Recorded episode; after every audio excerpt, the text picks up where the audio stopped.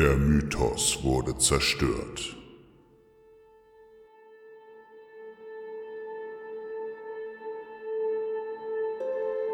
Ihr als Hörer kennt ihn alle.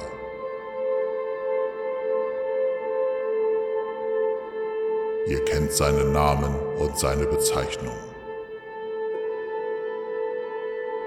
Ein großer Mythos rankt sich um diese Bezeichnung. Selbstgesprächler. Hört euch diese unfassbar spannende Geschichte an wie innerhalb von zwei Tagen der Mythos um den Selbstzersprechler zerstört wurde. Ist das etwa sein Ernst? Die spannende Geschichte. Der hat ja wohl nicht mehr alle, wenn ich das Ego erzähle.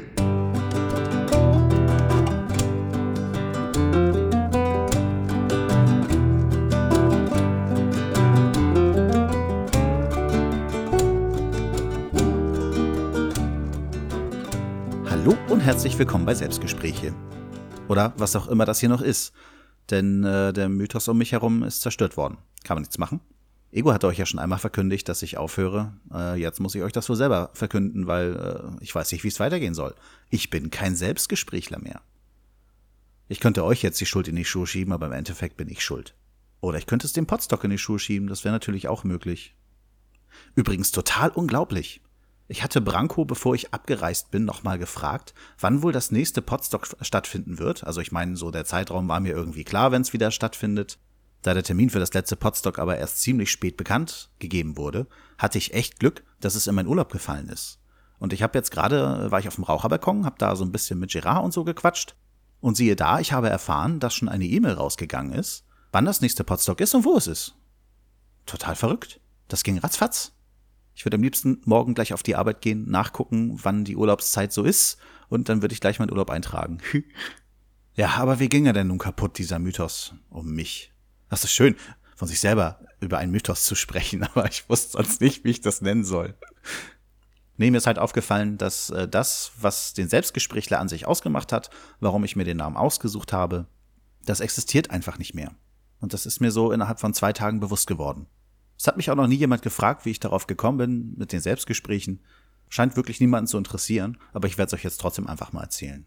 Also stellt euch vor, es war einmal ein kleiner Volker. Ach, ich wünschte, ich hätte jetzt so richtig Zeit, mir Musik rauszusuchen. Stellt euch im Hintergrund einfach irgendwie ein fröhliches äh, Glockenspiel vor, wie als wenn jemand ein Märchen erzählt. Es war einmal ein kleiner Volker. Dieser kleine Volker hatte in seinem Leben unter vielen Spitznamen zu leiden. Breitarsch, Nase, Bohle oder Bolle. Aber dennoch hat sich Bolle ganz köstlich amüsiert. So, das ging dann weiter. Ich hieß dann irgendwann mal Einstein. Ähm, ja, es gab tausende von Spitznamen. Und irgendwann kam halt dieses Internet in mein Leben. Oh, was ist mit meiner Stimme heute los? Ich habe ein bisschen Bärenmarke getrunken. Ich hoffe, ihr verzeiht mir das.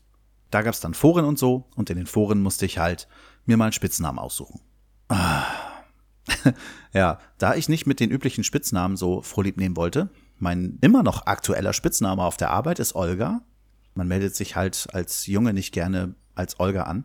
Also habe ich geguckt, das derzeit geilste Album, was ich an dem Zeitpunkt gehört hatte, war Arise von Sepultura. Also habe ich mich überall Arise genannt. Äh, dann ging mein Leben aber irgendwann weiter und äh, wenn ich mich dann irgendwo angemeldet hatte, hatte ich keinen Bock mehr auf Arise hatte vom Herr der Ringe so einige Bücher gelesen und äh, fand halt ganz faszinierend die Geschichte von dem sogenannten Morgoth, den man ansonsten auch unter dem Namen Melkor kennt. Melkor wurde mein zweiter beliebter Name, unter dem ich mich im Internet angemeldet hatte. Dummerweise war keiner dieser Namen irgendwie besonders cool oder kam einfach von mir, nein.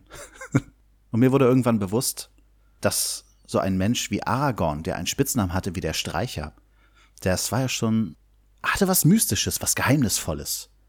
Er war der Streicher, also nicht einfach nur Landstreicher, sondern, ah, ich fand das geil. Und so einen Spitznamen hätte ich gerne gehabt. Also für eine Fantasy-Figur in einem Rollenspiel, Online-Rollenspiel oder so. So, und dann kam ich irgendwann auch zu Twitter. Bei Twitter habe ich dann das kombiniert.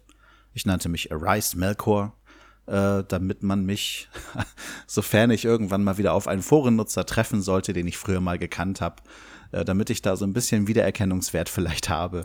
Äh, sehr unwahrscheinlich, aber was soll's. So, und dann kam das, wie es kommen musste. Ich führe wirklich zu Hause viele, viele Selbstgespräche oder auf der Arbeit. Immer wenn ich irgendwas mache, es kommt nicht selten vor, dann laber ich mich selber voll mit dem, was ich gerade tue. Ich kann auch gar nicht wiedergeben, was das ist, weil es ist mir meistens gar nicht bewusst. Und irgendwann fiel meiner Chefin halt auf, oh, Herr Bohlmann, Sie führen ja Selbstgespräche. Das ist aber süß. Wo ich dachte, hä? Okay, alles klar. Hab mich dann versucht dabei zu beobachten und habe dann gemerkt, ich tue das wirklich und ich tue es nicht selten. Ich führe ganz viele Selbstgespräche. Ja, und dann habe ich bei Twitter halt äh, noch jemanden gesehen, der sich einen coolen Spitznamen gegeben hatte. Das war der Butler. Fand ich an sich eigentlich auch sehr cool, passte gut zu ihm. Und äh, dann gab es halt diese Zeit, wo ich auf Twitter gemerkt habe, ich kann schreiben, was ich will, niemand reagiert drauf. Ja, ich hatte keine Freunde, also niemanden, den ich groß kannte. Und da kam ich auf die Idee, wow, wenn ich hier schreiben kann, was ich will und keiner antwortet, dann führe ich hier bei Twitter genauso Selbstgespräche wie woanders auch. Ich könnte mich in Selbstgesprächler umnennen. Fand ich irgendwie lustig, kein bisschen mystisch, kein bisschen cool. Aber ich dachte, damit setze ich mir selber mal eine kleine Marke. Tja, und dann sind jetzt in der letzten Zeit zwei Sachen passiert, die diesen Mythos zerstört haben. Okay, mir ist schon in der einen Nacht aufgefallen, wo ich geschrieben habe, dass ich nicht einschlafen kann. Es gab Leute, mit denen ich dann da kurz ein bisschen twittern konnte, aber im Großen und Ganzen war es für mich als Selbstgesprächler immer schon interessant, wenn ich Frust hatte, konnte ich einfach nur schreiben, es geht mir scheiße und es hat niemanden interessiert.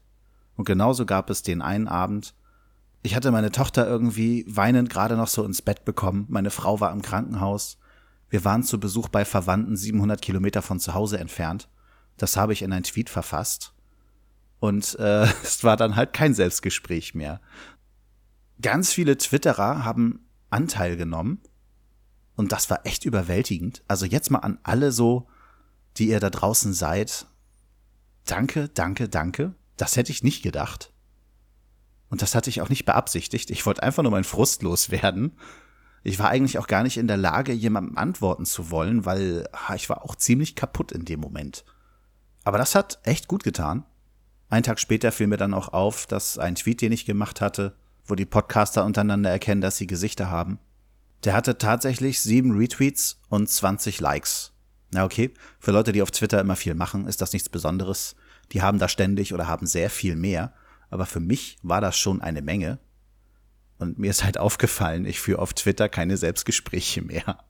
Und somit ist das ganze Konzept des Selbstgesprächlers eigentlich hinfällig, denn den gab es speziell eigentlich nur für Twitter. Tja, mein Leben hat keinen Sinn mehr der Podcast somit auch nicht. Und äh, ja, wenn ich nicht so eingefahren wäre und Bock auf große Veränderungen hätte, dann müsste ich jetzt alles ändern. Mache ich aber nicht. Ich werde mich dann die nächsten Tage auf Filme stürzen. Ja, also ich habe quasi meine DVD-Sammlung um Ben Affleck-Filme erweitert. Ich werde mir Gone Baby Gone angucken und ich freue mich auch riesig auf die Extended-Version von Batman vs. Superman. Da will ich dann endlich mal gucken, ob mir der Film vielleicht doch ein bisschen besser gefällt. Wahrscheinlich wird das so ein Reinfall wie damals mit Daredevil. Ich weiß noch, wie ich ganz enttäuscht aus Daredevil wieder aus dem Kino kam. Dann hatte ich die Extended-Version auf DVD mir geholt und das war eine ganze Zeit lang mein Lieblingsfilm, wo ich mir heute sage, oh Gott, wie schrecklich. Und wahrscheinlich wird es mir mit Batman vs. Superman genauso gehen. Aber davon werde ich euch dann berichten, wenn es soweit ist. Denn jetzt muss ich mich erstmal ransetzen und die Folge, äh, die ich äh, noch im Urlaub im Schwarzwald aufgenommen hatte, sie muss ich erstmal schneiden und dann möglichst veröffentlichen. Dann habe ich jetzt, wenn ich diese Aufnahme beende, habe ich tatsächlich zwei Folgen auf Halde liegen und das ist mir noch nie passiert. Mal abgesehen davon, dass es jetzt bis auf vier Tage ein Monat her ist, dass die letzte Folge erschienen ist. Das ist genauso blöd gelaufen. Ich habe im Urlaub einfach keine Zeit für irgendwas gehabt. Das ist erstaunlich, so dass Familie einen irgendwie fordert. Aber das sage ich immer wieder, oder? Ich wiederhole mich.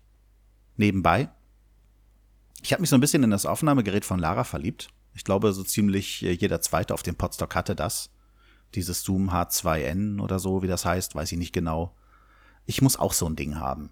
Ich denke, dass es gar nicht so unpraktisch ist. Äh, das kann man immer so ein bisschen mit sich rumschleppen. Und wenn ich zwischendurch was zu erzählen habe und, und äh, viele Aufnahmen, die ich in meinem Leben so plane, scheitern daran, dass ich erst alles aufbauen muss, dass ich dafür dann die Zeit brauche und die Ruhe brauche wenn ich so ein H2N dabei habe, dann stelle ich das einfach nur hin und nehme auf. Und ich glaube, das ist das, was ich gelegentlich einfach mal machen sollte. Natürlich muss ich jetzt erstmal daraufhin sparen, das werde ich mir nicht einfach so leisten können, aber ja. Das wird schon. Tja, ich würde sagen, wir hören uns dann beim nächsten Mal. Macht's gut und tschüss.